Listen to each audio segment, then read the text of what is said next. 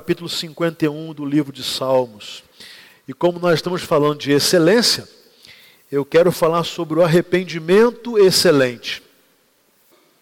Enquanto você está abrindo a Bíblia, vai ser colocado aqui no Data Show também. O contexto do Salmo 51 é o seguinte: primeiro, ele é uma oração. É uma oração, tá certo? Uma oração que foi transformada em linguagem poética. E possivelmente, sendo uma oração de Davi, também nessa oração foi colocada uma melodia. E essa oração virou uma linda canção, escrita e composta por um poeta e um músico extraordinário. Esse poeta e esse músico era o rei de Israel, Davi.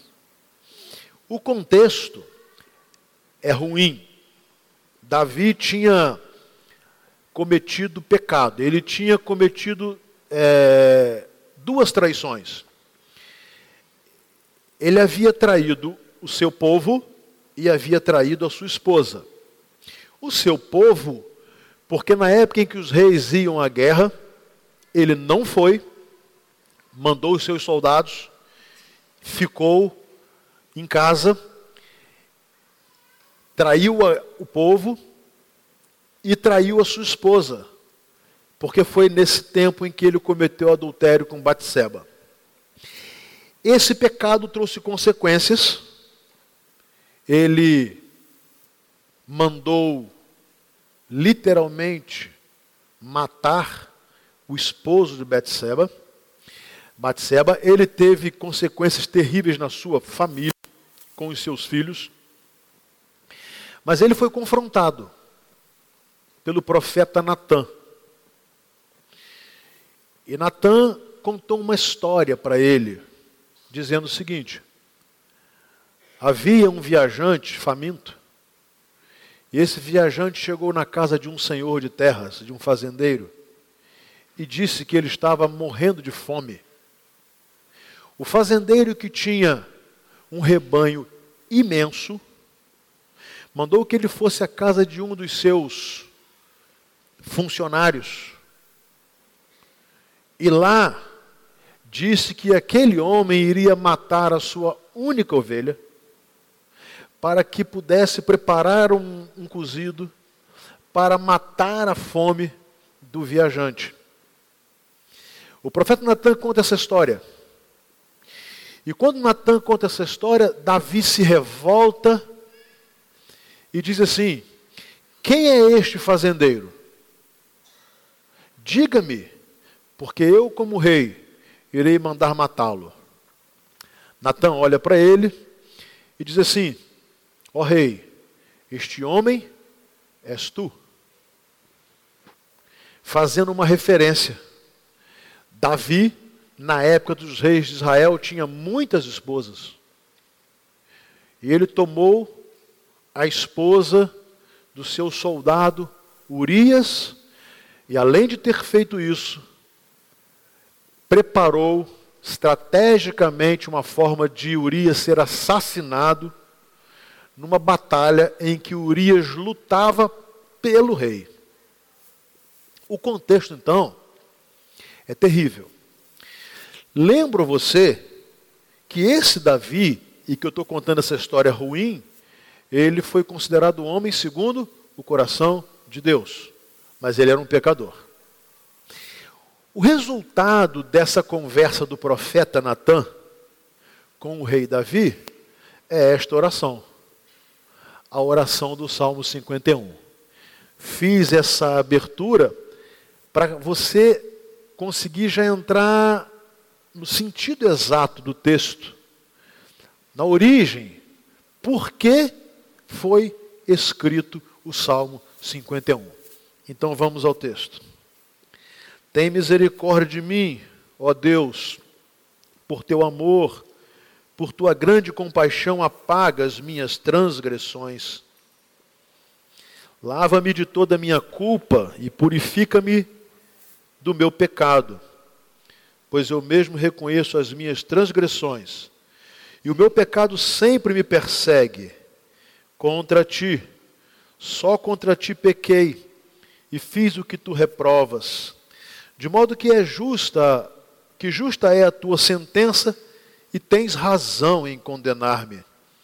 Sei que sou pecador desde que nasci, sim, desde me concebeu minha mãe.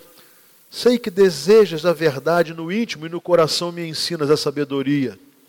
Purifica-me com o sopro, ficarei puro, lava-me e mais branco do que a neve serei. Faze-me ouvir de novo o júbilo e alegria, e os ossos que me esmagaste exultarão. Esconde o rosto dos meus pecados e apaga todas as minhas iniquidades. Cria em mim um coração puro, ó Deus, e renova dentro de mim um espírito estável. Não me expulses da tua presença, nem tires de mim o teu Santo Espírito. Devolve-me a alegria da tua salvação e sustenta-me com um espírito pronto a obedecer. Então ensinarei os teus caminhos aos transgressores, para que os pecadores se voltem para ti. Livra-me da culpa dos crimes de sangue, ó Deus, Deus da minha salvação. E a minha língua aclamará a tua justiça. Ó Senhor, dá palavras aos meus lábios, e a minha boca anunciará o teu louvor. Não te deleitas em sacrifícios, nem te agradas em holocaustos, senão eu os traria. Os sacrifícios que agradam a Deus são um espírito quebrantado, um coração quebrantado e contrito, ó Deus, não desprezarás. Por tua vontade, fazes Sião prosperar, ergue os muros de Jerusalém. Então te agradarás dos sacrifícios sinceros, das ofertas queimadas e dos holocaustos e novilhos serão oferecidos sobre o teu altar. Amém. Cadê, cadê o meu baterista? Está aí? Se ele não está, alguém pode fazer esse barulho parar aqui? Esse... Hein? Ou então pega a bateria, joga pela janela. Né? Muito bem. Meus irmãos, vamos ao texto. Se você puder, fique com sua Bíblia aberta, que eu vou só fazer uma exposição do texto. Conhecendo contexto dessa oração, nós encontramos o rei Davi, em primeiro lugar, reconhecendo que ele precisava de Deus. É, abrindo mão de qualquer tipo de prepotência, de arrogância, de orgulho espiritual, ele diz: Tem misericórdia de mim, ó Deus então, o arrependimento excelente começa por um reconhecimento de que eu sou um pecador. Davi começa a sua oração para é, obter o perdão de Deus, trazendo para si esta culpa. Ele pecou, decisão dele, escolha dele. E reconhecendo a misericórdia de Deus e o amor de Deus, ele pede. Misericórdia, essa palavra, né? Misericardia. Miséria e coração. Então, Deus, coloca o teu coração na minha miséria. Essa miséria, ela não é material, é miséria espiritual. Então, Senhor, por causa da tua misericórdia, eu sei que o Senhor pode colocar o teu coração, a tua compaixão na minha miséria. Eu estou pedindo que o Senhor me lave da minha culpa. Segunda coisa que aprendemos nesse texto, que o arrependimento excelente não transfere responsabilidades. Ele diz assim: Eu mesmo reconheço as minhas transgressões eu. E o meu pecado sempre me persegue. Então, a segunda coisa do arrependimento excelente é não transferir responsabilidade. Já viu aquela história? Eu pequei, mas porque fulano fez isso? Porque né? eu digo assim, ah, eu, eu só nego impostos, e eu estou falando propositalmente, porque nós estamos no mês da declaração do imposto de renda, né? e aí o pessoal adora dar tombo no imposto de renda e arruma desculpa. Ah, porque o governo faz isso, o governo é ladrão, o, os impostos são muito altos e tá, tá, tá, tá, tá, tá, tá. E daí? A minha obrigação de cristão é ser honesto. Ponto. Agora, se o governo não é, se, se. Essa é minha obrigação. Eu adoro falar isso nos meses de março e abril, gente. Porque eu sei que tem um monte de gente com raiva de mim. E se pudesse, trocava de pastor hoje. Ou de contador.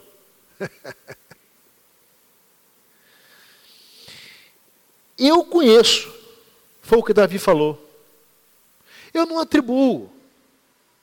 Eu não posso argumentar o pecado contra minha esposa, ah, porque ela é isso, porque ela é aquilo. Não.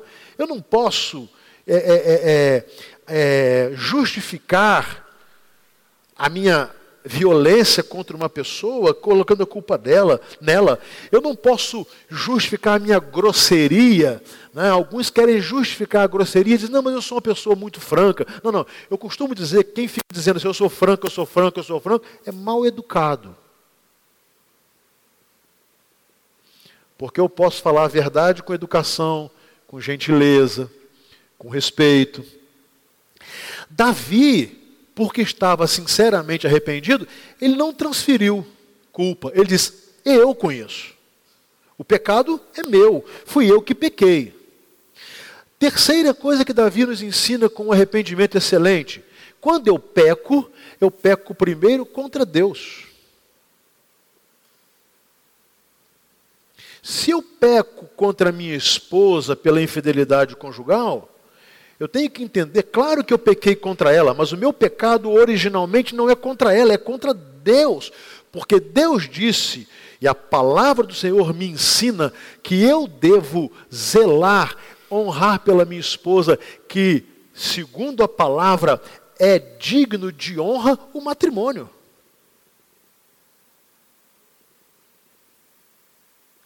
Logo quando eu peco, e esse pecado pode ser um ato moral ou não,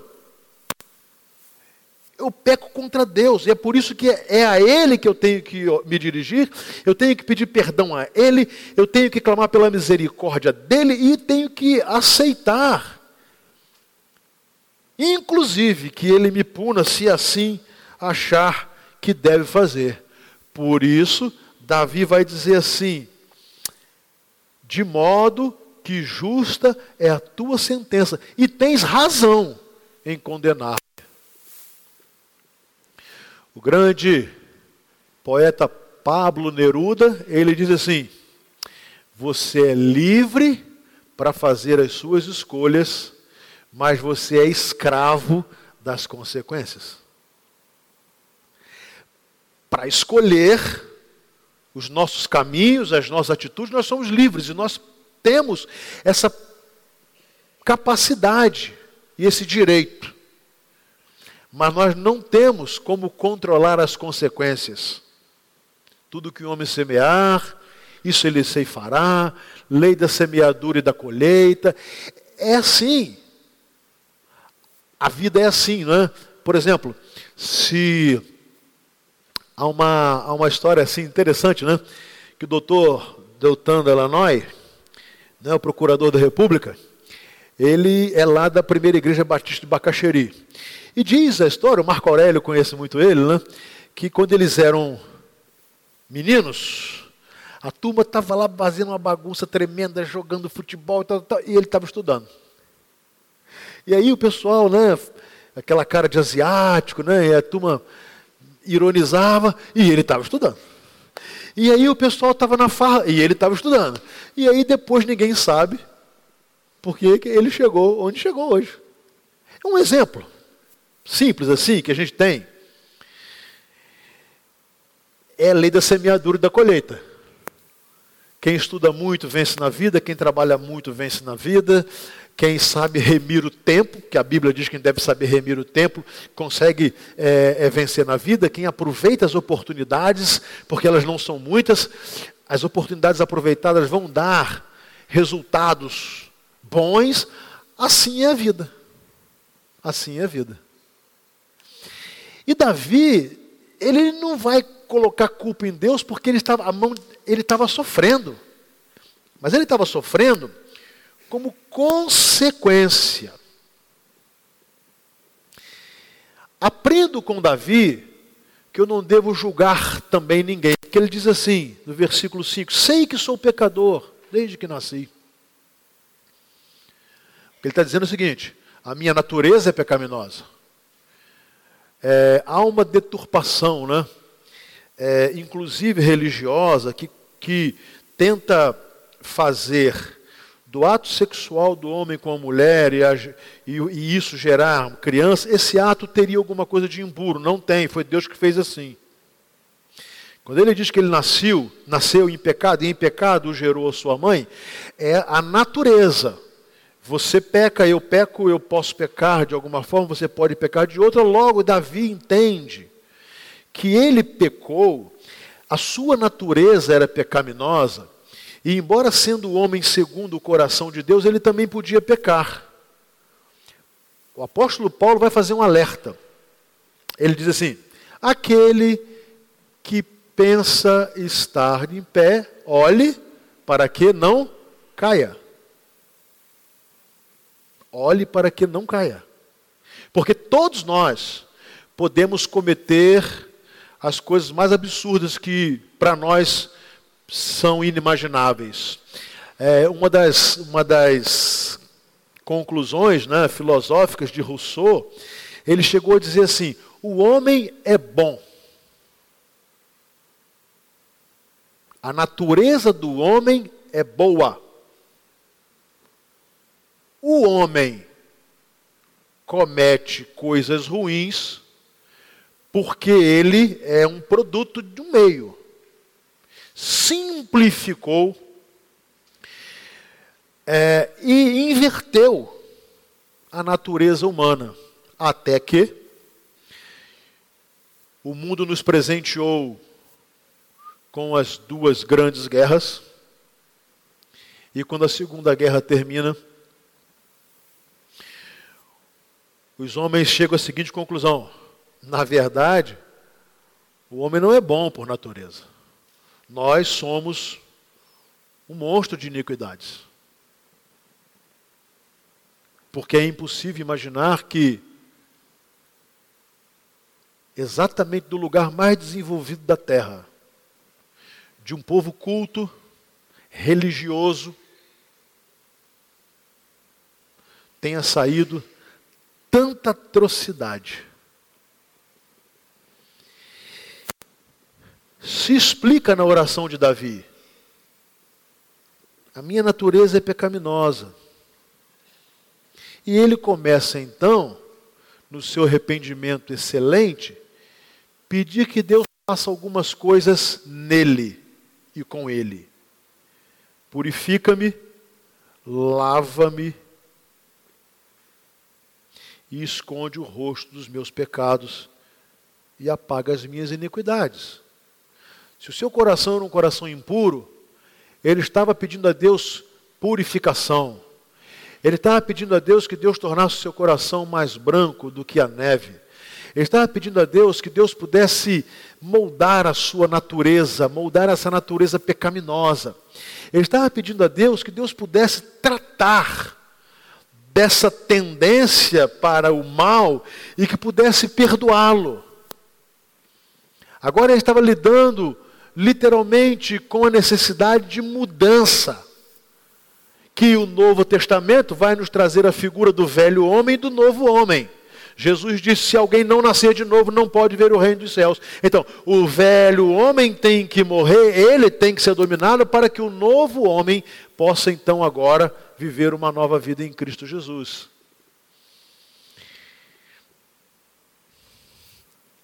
A paga todas as minhas iniquidades.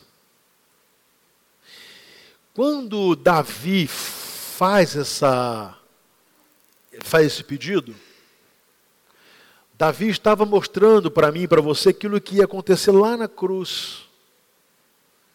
Quando Jesus está chegando a hora de morrer, suas últimas palavras são: está consumado. No original, tetelestai, que literalmente significa está tudo pago. Quando você lê no português, né, na tradução, a expressão Jesus falando está consumado, a melhor compreensão é você colocar as seguintes palavras: está tudo pago. Ou seja, Jesus pagou pelos nossos pecados, Ele pagou por nossas transgressões, Ele atendeu, né, é, é, num ato futuro, a oração de Davi: apaga todas as minhas iniquidades. Davi, no arrependimento excelente, deseja ser uma nova criatura, e ele vai dizer de uma maneira linda, linda, no versículo 10: Cria em mim um coração puro, ó Deus, e renova dentro de mim um espírito estável. Um coração puro, pureza de sentimentos e de pensamentos, intenções novas. Algo que pode mudar o ser humano, transformar. E ele acredita que só Deus pode fazer isso, e é por isso que a Deus ele se dirige: Deus, cria em mim um coração puro. Agora, é linda essa expressão, renova dentro de mim um espírito estável. Meus irmãos, nós precisamos entender a vida cristã, que ela deve ser estável e não instável. Eu sempre digo que eu morro de medo de gente que se acha super crente, mais crente que todo mundo, mais espiritual do que todo mundo. Isso não é saudável. Isso não é saudável. A vida cristã, ela deve ser estável. Quanto mais próxima de Deus, melhor. Mas a estabilidade da vida cristã me leva mais longe. Porque a instabilidade, sabe? Hoje eu sou o pastor mais espiritual do mundo, amanhã eu estou lá embaixo envergonhando a igreja. Isso promove verdadeiras tragédias espirituais. Hoje já existe uma nova categoria religiosa. Sabe, gente? E essa categoria chama-se os desigrejados. Gente que está sem igreja diz que crê em Jesus, crê em Deus, mas não quer saber de igreja. E não quer saber de igreja porque se cansou da instabilidade. Os mesmos santos de hoje são aqueles que envergonham o evangelho e decepcionam amanhã. Está cheio de gente, sim, e aí temos que fazer um meia-culpa. É essa instabilidade que promove muito afastamento de Deus, a começar pelo afastamento da igreja de Cristo Jesus. Então, olha só, você quer fazer uma oração? Peça a Deus um espírito estável. Estabilidade espiritual se, se, se conquista com oração, com leitura e meditação da palavra de Deus, com comunhão, com a propagação do Evangelho, com a procura de uma vida que honre o nome de Deus. Quando Jesus no Sermão da Montanha disse: Vocês são o sal da terra e a luz do mundo, se o sal não serve para salgar, para nada mais serve, não presta para nada, a não ser para ser lançado fora e pisado pelos homens, ele diz o seguinte: olha, se a sua vida religiosa, espiritual, só funciona na igreja, não serve para nada. Não serve para nada, não tem sentido. Se o valor da sua vida é um valor apenas religioso, que você sabe fazer algumas coisas na igreja, você foi batizado, você, você cresceu na igreja, você fez isso, você fez aquilo, isso não vale para nada. Porque a vida cristã, ela é uma vida total, em todas as áreas.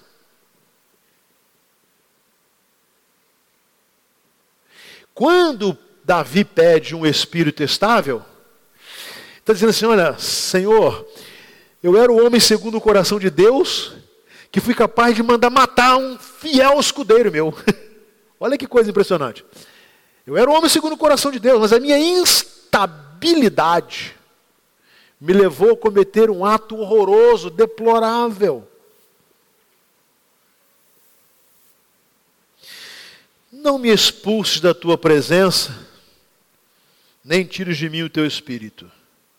É óbvio que ele está no contexto do Velho Testamento, o Espírito Santo ainda não havia sido derramado. Então Deus concedia o Espírito Santo e retirava. Hoje, nós temos o Espírito Santo, podemos nos encher dele ou nos esvaziar. O que Davi está pedindo a Deus é o seguinte: não me expulse da tua presença. Deixa eu falar para você uma coisa. O maior presente que nós recebemos de Deus, projeto todo, é que em Jesus nós temos livre acesso ao Pai. Amém? Quando Jesus morreu, muitas coisas aconteceram, alguns sinais aconteceram. Na minha visão, o mais importante é que o texto diz que o véu do templo se rasgou de alto a baixo. Por quê? No templo de Jerusalém havia o Santíssimo Lugar e uma grande, imensa cortina tapava aquele lugar dentro do, da, atrás da cortina o santo dos santos representava a presença de Deus. Só o sumo sacerdote tinha acesso àquele lugar uma vez, um dia no ano, quando ele oferecia sacrifício pelo pecado próprio, pelos pecados do povo. Ninguém mais tinha acesso. Quando Jesus morre, o texto diz que o véu do templo se rasgou de alto a baixo, ou seja, por intermédio de Jesus, nós passamos a ter acesso a Deus. Isso não, é uma coisa, isso não é um privilégio de pastores, isso não é um privilégio de padres, isso não é um privilégio de rabinos. Não. Nós passamos a ter acesso a Deus por causa de Cristo. Ele abriu esse caminho, né? É por isso que ele diz: Eu sou o caminho, a verdade e a vida, ninguém vem ao Pai a não ser por mim. Presta atenção, Repito, porque sempre falo isso. Nesse texto, no próprio original grego, o artigo definido é usado e não o artigo indefinido. Jesus não falou eu sou um caminho. Ele falou eu sou o caminho. O apóstolo Paulo pega esse ensino de Jesus e traduz muito bem, falando a Timóteo: Timóteo, só há um mediador entre Deus e os homens, Jesus Cristo. Então agora, nós temos acesso a Deus, mas não é por mim, por nossa causa. É por causa de Cristo. Ele pagou. Está tudo pago. Então, quando eu aceito Jesus como aquele que me redimiu do meu pecado, que apagou as minhas transgressões, eu tenho acesso a Deus por causa de Jesus. Estou terminando, gente. Versículo 12: Devolve-me a alegria da tua salvação. Quem está em pecado não perde a salvação, mas perde a alegria, perde o prazer. Perde o prazer de ler a Bíblia, perde o prazer de orar, perde o prazer de cantar, perde o prazer de estar na comunhão com os irmãos, perde o, perde o prazer de evangelizar, perde o prazer. Porque o pecado vai abafando a alegria da salvação. Não nos esqueçamos que Jesus afirmou que o diabo veio roubar, matar e destruir. Então ele vai matando, destruindo a nossa alegria, a nossa comunhão com Deus. Mas Jesus falou: Mas eu vim para que vocês tenham vida e vida em abundância. Por isso que a salvação traz alegria. O povo de Deus é um povo alegre. Por isso a divisa aqui da nossa campanha de missões, faça a terra se alegrar. Porque essa alegria, quem nos traz é Cristo. A alegria do Senhor, diz a palavra, a nossa força é. Então, o que, que Davi está Davi tá pedindo salvação de volta? Não, ele não tinha pedido. Ele não tinha perdido a salvação, porque salvação não se perde. Ele está pedindo a alegria de volta, o prazer de estar na casa do Senhor. Ele naturalmente queria de novo falar assim, né? Mais vale um dia nos teus atos do que mil dias em outro lugar. Ele queria de novo e talvez cantar conosco, né? Celebrai com júbilo ao Senhor todos os moradores da terra, servi ao Senhor com alegria e apresentai-vos a Ele com cânticos. Porque a alegria estava abafada. Ele não tinha mais alegria da salvação, porque o pecado estava esmagando a sua alegria. Ele pede, Senhor, devolve-me a alegria, agora presta atenção, e sustenta-me com o espírito pronto a obedecer. Obedecer a Deus. Obedecer à palavra de Deus, porque quando eu obedeço à palavra de Deus, eu me afasto do pecado e de pecar. Eu não posso querer vencer o pecado não me dispondo a obedecer a Deus. Porque é a palavra de Deus que vai me dizer o que é pecado, o que não é pecado. É impressionante, né? Jesus falou que nós não, nós não deveríamos fazer aos outros nada que não gostássemos que fosse feito a nós. Essa regrinha de Jesus resolveria os problemas da humanidade. E aí, as ideologias, né? E você pode, eu não sei qual é a sua ideologia político-filosófica, isso não me faz muita importância, mas seja ela qual for, em Jesus teria solução. Faça aos outros aquilo que você gostaria que fosse feito a você. Olha que coisa maravilhosa. Seria fácil viver, né? Seria fácil. Mas eu preciso me dispor a obedecer. Obedecer a Deus, obedecer a Sua palavra. Querem ver um exemplo? A Bíblia me ensina a ser um esposo bom. Porque o esposo bom é aquele que trata bem a sua esposa, que honra a sua esposa, que respeita e que contribui para que ela seja feliz. Mas a Bíblia me ensina isso. A palavra diz que eu devo procurar amar a minha esposa assim como Cristo amou a igreja. Mas se eu não me disponho a obedecer a palavra, não dá. A Bíblia diz que na, nas minhas relações profissionais, que a regra é o seguinte: o homem comerá do fruto do seu trabalho. Se eu obedeço isso, eu contribuo para o meu sustento, mas contribuo também para gerar riquezas na sociedade e contribuo também para a justiça social. Porque eu não quero comer do fruto do trabalho alheio. Eu como do fruto do meu trabalho. E não me interesso em explorar o trabalho alheio. Eu gero riqueza para minha família e gero riqueza para minha nação. Regra simples, está na palavra de Deus. A Bíblia me ensina que, como filho, eu devo honrar meu pai e minha mãe e não envergonhá-los. Se eu obedeço, eu consigo contribuir para que as famílias sejam ajustadas. E aí, os professores não precisam ter medo dos meus filhos, porque eles vão pular em cima deles, vão bater neles, não vão, porque eles aprenderam na palavra que as pessoas precisam ser respeitadas.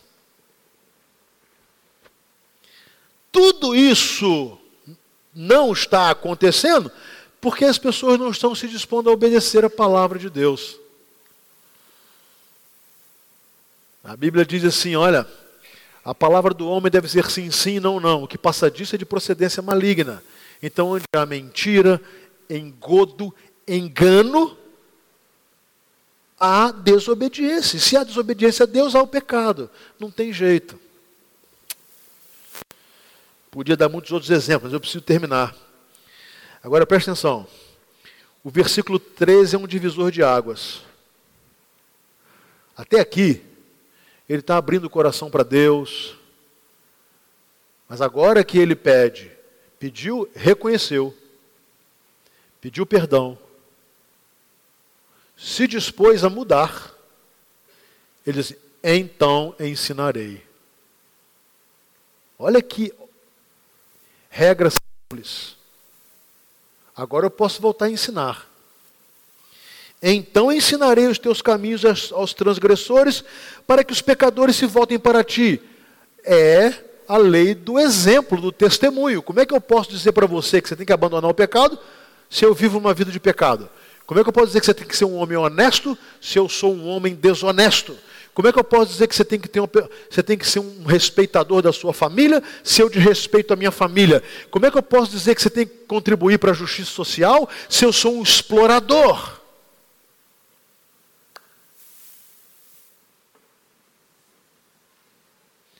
Lá na nossa casa nós temos uma regra.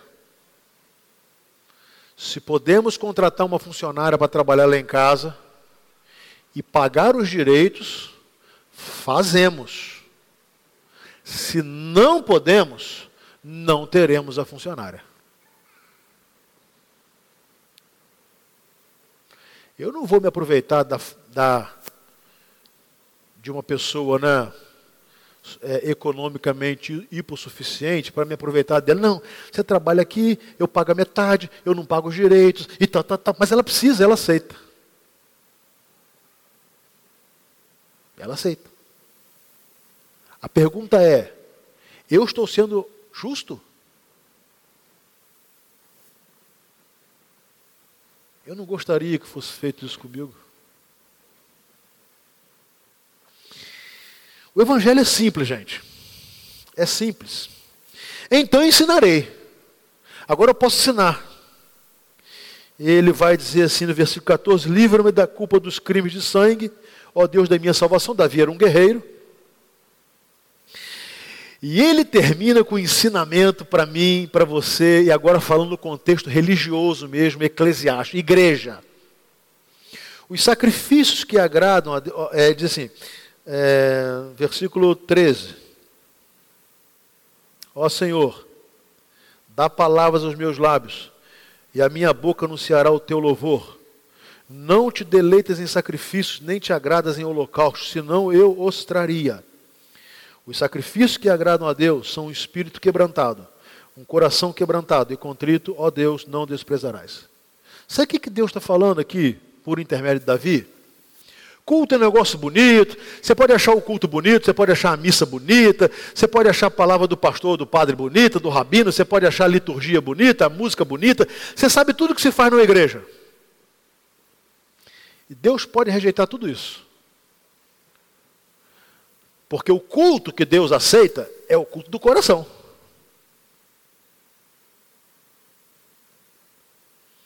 Nós temos que reconhecer que hoje há muitos exploradores da fé. Na minha categoria mesmo, né, de trabalho, tem muito explorador da fé. Mas na sua categoria de seguidor de alguma religião, tem muita gente também que tá, ele acha que é, ele veio à igreja, ele fez algumas coisas, ele ofertou, acabou. Está tudo resolvido, Deus aceitou. Quem disse? Deus aceita um coração sincero. Quando eu faço, e faço com sinceridade. Quando eu abençoo, e abençoo com sinceridade. A Bíblia diz, inclusive, que aquilo que a mão direita faz para ajudar alguém, a esquerda nem precisa saber.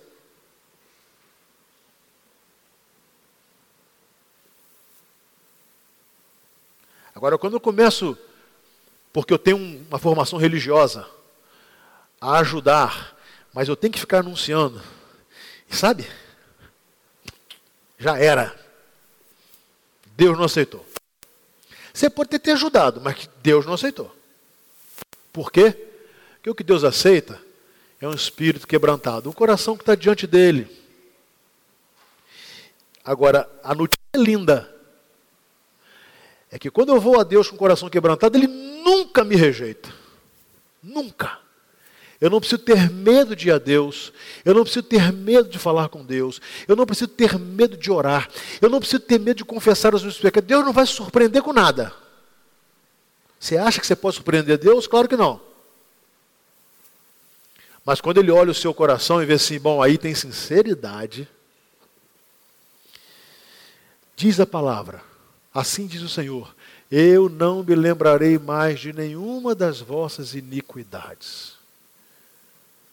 Primeira carta de João.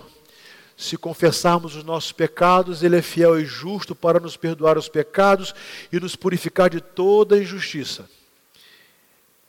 Ele, Jesus Cristo, o, outra vez não é artigo definido, mas definido, o justo. Ele é propiciação pelos nossos pecados, não somente pelos nossos, mas pelos do mundo inteiro. Jesus, o nosso advogado. Uma vez eu estava falando a advogados e eu perguntei a eles se eles o que eles seriam capazes para fazer por um cliente. E depois falei isso aqui no culto também da FASAP. Eles eram capazes de fazer praticamente tudo.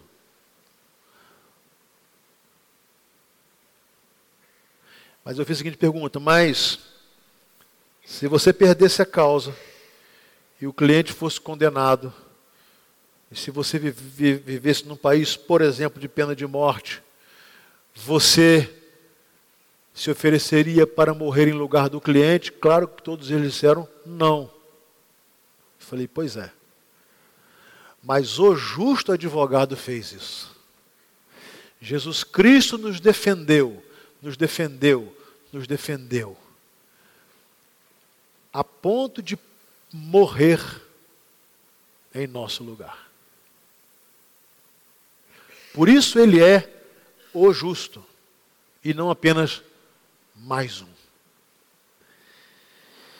Meus irmãos, a oração termina Davi dizendo: Por tua vontade, faze Sião prosperar e ergue os muros de Jerusalém.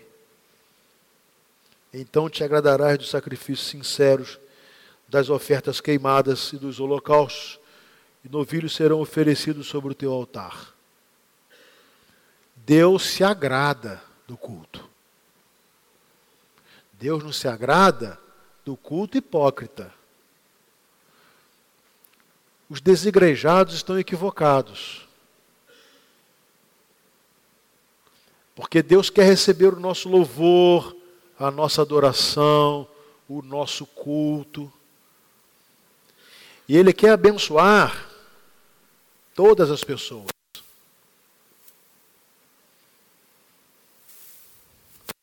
Ele faz isso por nosso intermédio. Por exemplo, o que estamos fazendo agora na cidade de Beira, em Moçambique. Isso é possível porque existe igreja. Isso é possível porque existe uma comunidade. Isso é possível porque as pessoas, eu estou falando no nosso caso, existem outras instituições também, no nosso caso, isso existe porque nós estamos fazendo isso porque entendemos que aquelas pessoas são filhas de Deus, amadas por Deus assim como nós somos.